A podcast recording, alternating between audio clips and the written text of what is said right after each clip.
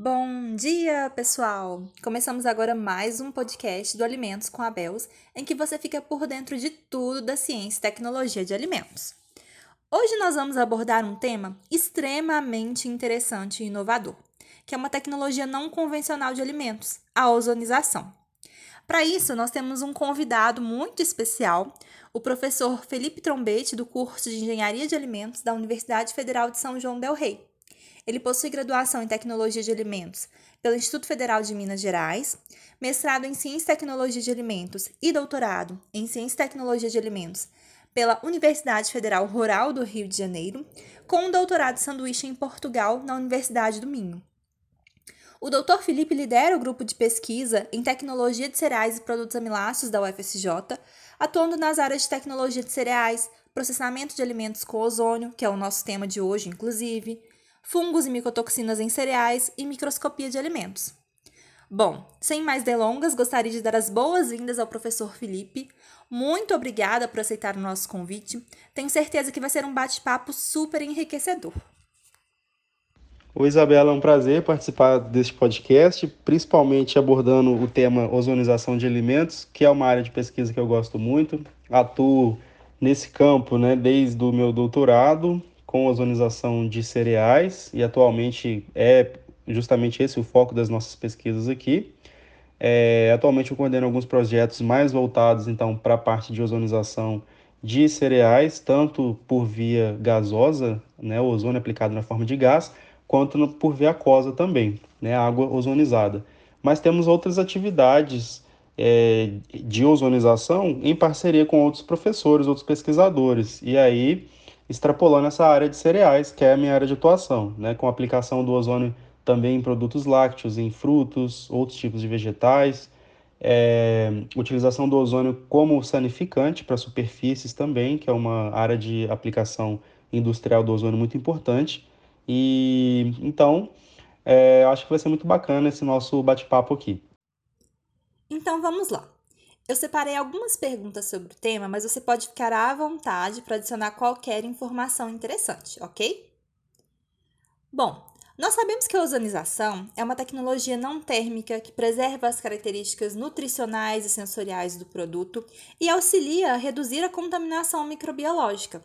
Mas primeiro a gente precisa entender um pouquinho do que se trata esse processo, como ele é feito, qual a ação desse processo no alimento você poderia comentar um pouquinho sobre isso para a gente? Isso, exatamente. E é interessante que quando falamos de ozônio, geralmente a gente lembra da, da estratosfera, né? A camada de ozônio, responsável por filtrar os raios ultravioletas, né? E, na verdade, quando a gente vai trabalhar com ozônio no laboratório, nós precisamos gerar o ozônio ali. Não é possível você comprar ozônio, por exemplo, na forma de um cilindro para fazer uma aplicação. Isso não existe, né? O ozônio ele é muito reativo. Então, uma vez que você gerou O3, essa molécula, então, ela é muito instável. Em poucos minutos ela já vai voltar a ser um O2, né? Então é impossível a gente fazer esse transporte de ozônio. É... Em resumo, a gente vai precisar gerar ele dentro do laboratório. Existem algumas tecnologias que pode ser feito isso através de lâmpadas UV, por exemplo, mas a gente trabalha com uma tecnologia que industrialmente é a mais popular, que é a produção do ozônio por descarga de corona. Ou seja, o ozônio é gerado por é, eletricidade. Né? Nós injetamos dentro de um equipamento de ozonização, que é um equipamento pequeno, mais ou menos aí do tamanho de um micro-ondas. É, vai ser injetado nesse equipamento, então, o oxigênio. O oxigênio industrial que é injetado dentro do equipamento, ele recebe uma descarga elétrica. Essa descarga elétrica ela faz com que a molécula de O2 ela se quebre, né, formando um radical, então, oxigênio. Esse átomo de oxigênio, né, esse radical formado, ele vai se ligar a uma nova molécula de O2, formando então um O3. E é assim que nós conseguimos então produzir no laboratório em uma quantidade alta, né? Geralmente a gente vai expressar a, a concentração de ozônio em miligramas por litro. A gente consegue trabalhar até com cerca de 80 miligramas por litro, que é considerado uma, uma, um valor alto, né, de ozonização é, através dessa tecnologia, então. É bastante simples o processo, o sistema de ozonização ele é um sistema simples, é um sistema que tem um custo baixo, né? Para realização de pesquisa também o custo não é alto, tá? A gente precisa basicamente ficar comprando o insumo, que é o oxigênio industrial, né, e o uso da eletricidade. Então, fora isso, não tem problema e todo o sistema ele tem que estar tá, é, em um local seguro, né, um local, uma cabine de, de proteção química com exaustão, porque a gente não pode respirar o ozônio, né? O ozônio ele é um gás que é tóxico, então todo esse sistema ele não pode estar em contato ali com o operador, no caso nós ali que estamos fazendo as pesquisas. E os efeitos nos alimentos são diversos, né? Um dos principais efeitos é justamente ele ser um agente sanificante, né? Um agente oxidante com alto potencial de oxidação. Então, em contato com microorganismos, seja bactérias, vírus, fungos, protozoários, esse efeito oxidante, ele, ele tem como consequência a morte celular, né? Então ele vai causar rompimento ali de moléculas, é, quebra de ligações, né? Que são, é, que, que são essenciais para o metabolismo daquele organismo e a consequência disso então é que o, o, o microorganismo vai ser eliminado. É, no entanto, a gente tem que considerar que a ozonização não é uma tecnologia mágica, né? Ele é uma tecnologia onde estamos trabalhando com agente oxidante. E dessa forma, precisamos ter, seja na aplicação direto no alimento, né, ou em superfície, é, temos que ter condições adequadas para o ozônio ser aplicado. Né? Então, a matéria-prima, no caso, ela já tem que ter uma qualidade é, alta. Né? A gente não pode pegar uma matéria-prima que está deteriorada e querer aplicar o ozônio pensando que vai melhorar a qualidade desse produto. Da mesma forma, se a aplicação é em uma superfície, como um agente sanificante, a gente tem que lembrar que o processo de limpeza, né, no processo todo de higienização, a limpeza ela é fundamental. Né? Então não adianta você querer aplicar o ozônio, por exemplo, uma água ozonizada, considerando ele um agente sanificante, se você não fez o processo de limpeza adequadamente. Né? Então um processo tem que complementar o outro. Que bacana, professor! A tecnologia é encantadora, né, gente? E pensando nessa nova tecnologia, nesse novo processo que você acabou de comentar um pouquinho para a gente, quais são as principais vantagens e desvantagens da aplicação da ozonização para a indústria de alimentos? Inclusive, aproveitando, quais poderiam ser essas aplicações na indústria, tratando-se da ozonização? Olha, a principal vantagem do ozônio para os alimentos, né, quando a gente compara ele, por exemplo, com outros agentes sanificantes, é o fato de que o ozônio ele não deixa resíduo no alimento, né? Por isso que ele é considerado uma tecnologia é, verde, né? Ele está muito associado com saudabilidade atualmente, porque, por exemplo, se você vai fazer um estudo pensando em sanificação de morangos, né? Você coloca o morango ali numa água com algum composto clorado é, vai ocorrer o efeito sanificante, mas depois o que, acontece? Você tem ali uma água que foi contaminada né, com esse agente químico, que você vai ter que fazer um descarte dele ali na sua pia. É, por outro lado, você tem o morango também com a presença desse agente químico, então você precisa lavar esse morango novamente, né? No caso da ozonização, você não tem nada disso. Você tem a formação do ozônio, adiciona ele ali, borbulha ele na água, né? Na água o ozônio vai formar vários tipos de radicais que são inclusive é, possuem poder oxidante maior do que a própria molécula do O3. Então você tem uma água bastante reativa, onde você vai conseguir ter o efeito sanificante desejado. Né? Por exemplo, então você fez a água ozonizada, preparou essa água, mergulhou os morangos ali. Né? Então ficou imerso por alguns minutos e depois que você remove o morango, pronto, né? Você não tem nem a água que foi utilizada contaminada, porque em pouco tempo ele vai se transformar tudo em oxigênio mesmo. E o morango que você utilizou no processo ali de sanificação também não precisa lavar, porque não tem resíduo, né? Então ele é considerado uma tecnologia limpa, uma tecnologia ambientalmente também mais amigável. É, essa é a, a, a grande vantagem da ozonização, né? Então, por exemplo, uma massa de grãos que eu quero armazenar por muitos meses, e eu não quero que ocorra o desenvolvimento de fungos, nem de ácaros, nem de insetos, eu posso fazer a aplicação do ozônio. O ozônio vai eliminar, então, né, esses organismos e não vai formar nenhum tipo de, de resíduo é, que eu precise fazer uma ventilação desse silo, que eu precise fazer uma troca gasosa ali dentro. Né? Então, é uma grande vantagem do ozônio ele ser uma tecnologia considerada limpa. O ozônio também tem sido muito utilizado para modificações moleculares, principalmente aplicado em amido. Né? Quando a gente quer fazer um amido modificado, podemos utilizar alguns agentes oxidantes, mas esses agentes oxidantes eles acabam permanecendo no amido após o tratamento. E isso não é bem visto pelos consumidores. Né? Então, por isso que eu comentei que a tecnologia de ozonização ela também é muito associada com a questão de saudabilidade, porque eu posso fazer, por exemplo, um amido modificado, mas ele modificado por ozônio, né? Então não vai ficar nenhum tipo de resíduo de agente químico que foi utilizado nesse processo de modificação. Então tem sido muito é, estudado nesse sentido. É, muitas aplicações na área de embalagens com amido, na área de, de filmes com amido, então tem um campo de pesquisa aí muito amplo que não fica restrito somente à aplicação em matérias-primas alimentícias, né, ou em superfícies, mas também na área de embalagens a gente tem visto muitas pesquisas em andamento. Bom, em relação às desvantagens, é, na verdade, a ozonização você vai precisar fazer o que a gente chama de otimização do processo, né? Então, é, por exemplo, nós temos pesquisas onde o objetivo é remover determinada micotoxina de um alimento. Então eu posso pegar, por exemplo, um amendoim e fazer uma ozonização com o objetivo ali de eliminar a presença dos aspergilos, que é o fungo né, filamentoso que vai fazer a produção das aflatoxinas, ou eu posso otimizar o meu processo para degradar essas aflatoxinas que estão presentes ali no amendoim. E eu tenho que pensar sempre que eu estou trabalhando com um agente oxidante. Não adianta eu fazer uma aplicação de ozônio em um valor muito alto porque eu vou acabar alterando ali a qualidade dessa matéria-prima, né? Então, principalmente quando a gente pensa em lipídios, os lipídios poliinsaturados vão ser os primeiros ali a serem oxidados. É, compostos mais sensíveis também, geralmente compostos moleculares com muitas insaturações, né? Por exemplo, aí, carotenoides, é, acabam sendo degradados. Então, por exemplo, se eu tenho um alimento que tem uma coloração atraente, né? É, devido à presença de carotenoides aí, se eu fizer uma ozonização muito drástica, a tendência é o que? Esse elemento perder cor, né? Ficar mais claro, perder aquele pigmento que é característico do produto. Então, uma desvantagem da ozonização é, se você não trabalhar com o processo otimizando ele, né, para a finalidade que você deseja, e como que a gente faz essa otimização? Né?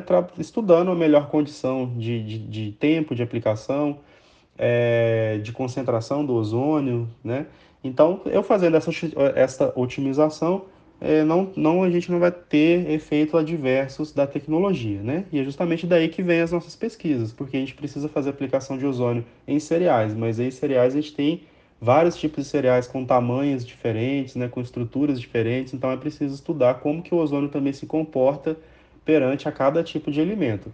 Daí vem as possibilidades de iniciação científica, de trabalhos de conclusão de curso, né, e, e, e vários outros tipos de, de pesquisas, conforme eu falei, que não ficam restritas somente a essa parte de alimentos e superfícies, né, pode ser também na área de embalagens, pode ser inclusive na área é, de efluentes industriais, é, tem várias uh, aplicações atualmente aí a tecnologia de ozonização.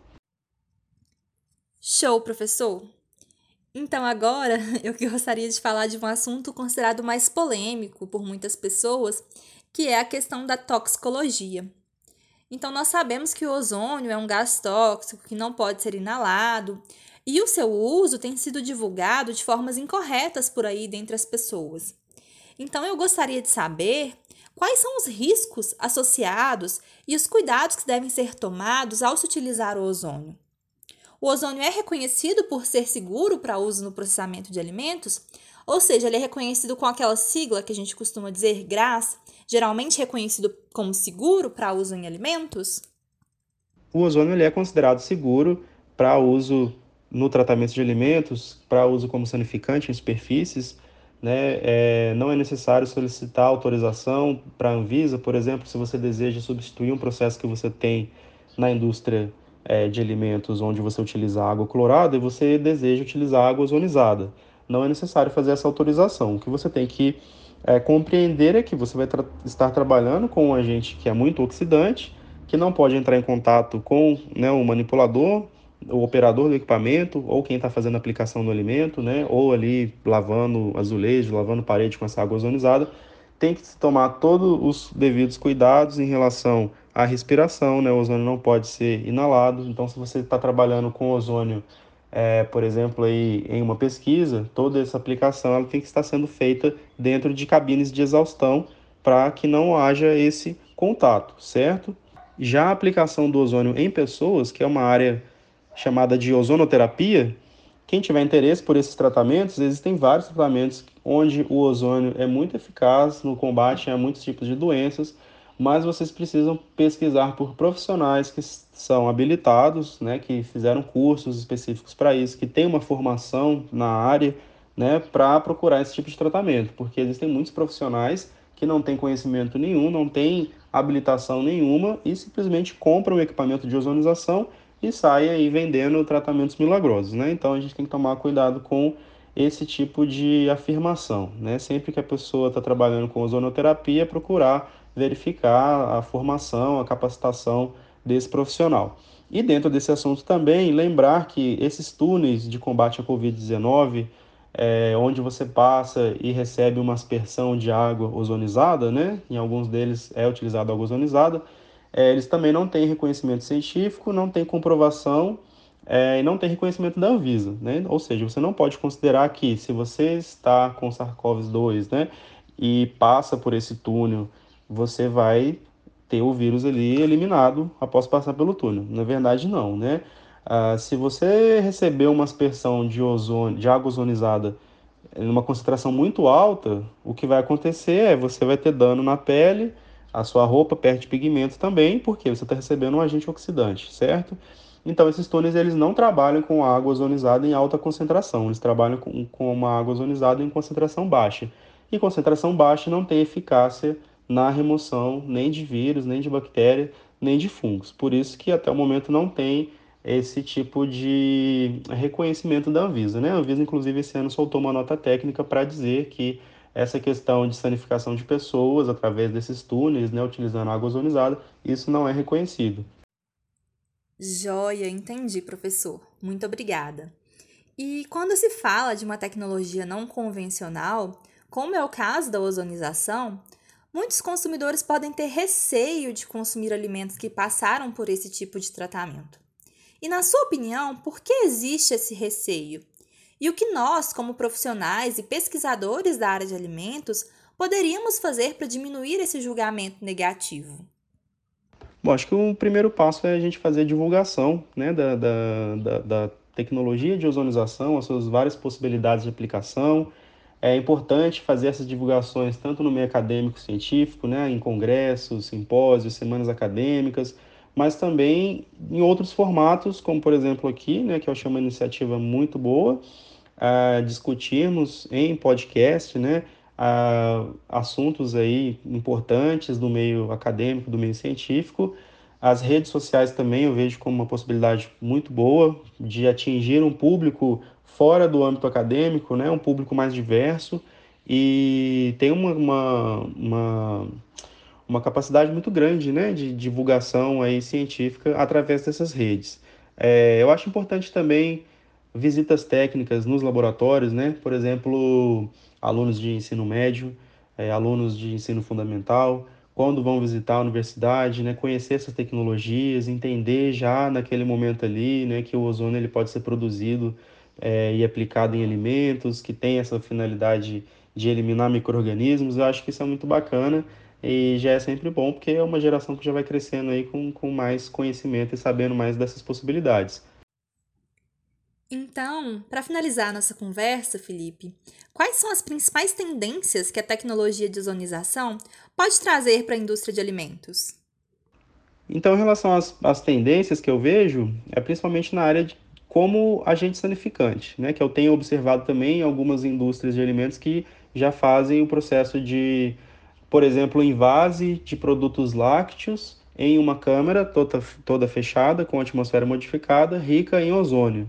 Então, essa é uma aplicação muito interessante, né? Porque a embalagem ali, se porventura tiver algum microorganismo, é, como já o produto já está sendo feito, o invase dele nessa atmosfera rica em ozônio, já reduz muito as possibilidades ali de contaminação do produto por esses micro-organismos, né? Então, aos poucos a gente vê mais processos, mais operações unitárias que antes eram feitas com agentes químicos tradicionais, né? Principalmente a base de cloro, e hoje em dia já está sendo substituído pela água ozonizada.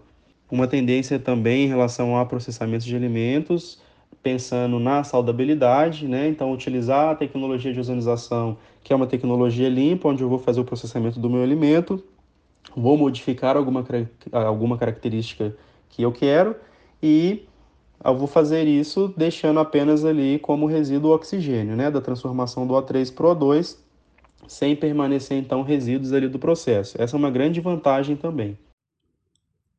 Nossa, que sensacional todas essas informações, professor Felipe. Foi assim, excelente. Enfim, eram essas as perguntas que eu tinha para hoje. Eu gostaria de agradecer imensamente pela sua participação. Foi fantástica a nossa conversa. Aprendi várias coisas novas e acredito que o pessoal que está nos ouvindo também. Em breve, nós podemos fazer um outro podcast falando um pouquinho sobre a tecnologia de cereais, não é mesmo? O que, que você acha? Tenho certeza que seria super enriquecedor também. Isabela, eu que agradeço a oportunidade. É, lembrando a todos que os nossos laboratórios aqui do Departamento de Engenharia de Alimentos da UFSJ fica de portas abertas para quem se interessar pelo assunto, para quem quiser conhecer o sistema de ozonização que temos utilizado aqui nas nossas pesquisas e quiser conhecer mais sobre é, os nossos projetos, né? Ficamos à disposição e deixo o meu contato para vocês. Meu e-mail é trombete@ufsj.edu.br e podem me encontrar também nas redes sociais aí como F Trombete. E fico à disposição para quem tiver interesse, quiser trocar contatos, tá bom? Muito obrigado, Isabela, pela oportunidade. Então, pessoal, finalizamos mais um podcast do Alimentos com a Bels. Espero vocês na próxima semana, hein? Vamos falar um pouquinho sobre uma bebida que vem causando muita polêmica, que é a kombucha. Então, espero vocês lá. Beijo de luz, até a próxima!